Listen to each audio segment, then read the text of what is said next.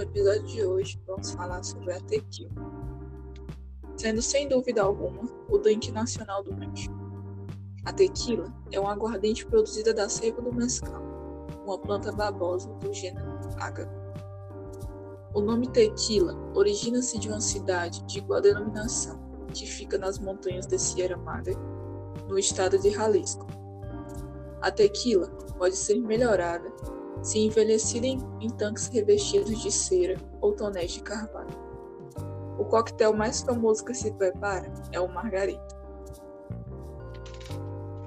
A tequila é uma bebida destilada típica do México, obtida pela, pela fermentação de agave, seguida de destilação, que eleva o teor alcoólico a percentuais entre 36% e 54% em volume.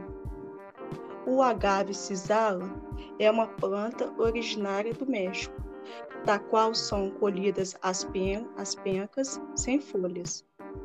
O material colhido é amargo e picante, mas após ser submetido à hidrólise por aquecimento com vapor direto por 20 horas, a prensa e prensado obtém-se um líquido doce com mais de 20% de açúcar.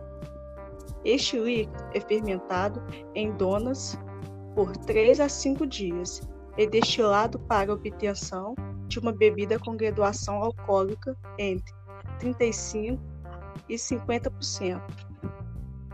Pode ser engarrafada ou, ou sem envelhecimento. Próximo episódio, vamos falar sobre o pisco.